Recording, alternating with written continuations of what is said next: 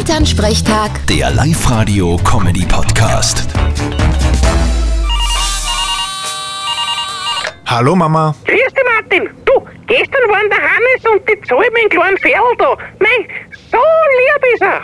Aber Wieso meinst du, dass jetzt da runterkommt? ich hab's irgendwie im Gespür.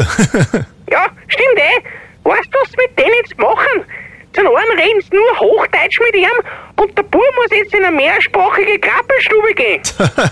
Was heißt das? Mühviertlerisch, Inviertlerisch und Salzkammergurtlerisch. Schön war's. Deutsch, Englisch und Spanisch reden sie dort. Glaubst du, bringt das was? naja, umso früher dass er anfängt damit, umso besser lernt er's. Und viel Sprachenkinder hat noch nie wen geschaut. Ja, genau. Sieben Fremdsprachen reden, aber wenn dann am Feuerwehrfest einer fragt, ob er es überhaupt noch da heilen mag, dann versteht er kein Wort. Naja, das fällt dann unter Allgemeinbildung. Das ist dann Lernen fürs Leben. Genau.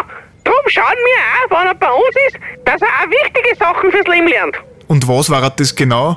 Naja, Schnapsen zum Beispiel. Unter ansitzen kann er schon. Und ans Traktor fahren gewinnen wir am Arsch langsam. das ist gut. Knowen müsst ihr ihm nur lernen, dann ist perfekt. Vierte Mama. Auf jeden Fall. Gute Martin. Elternsprechtag. Der Live-Radio-Comedy-Podcast.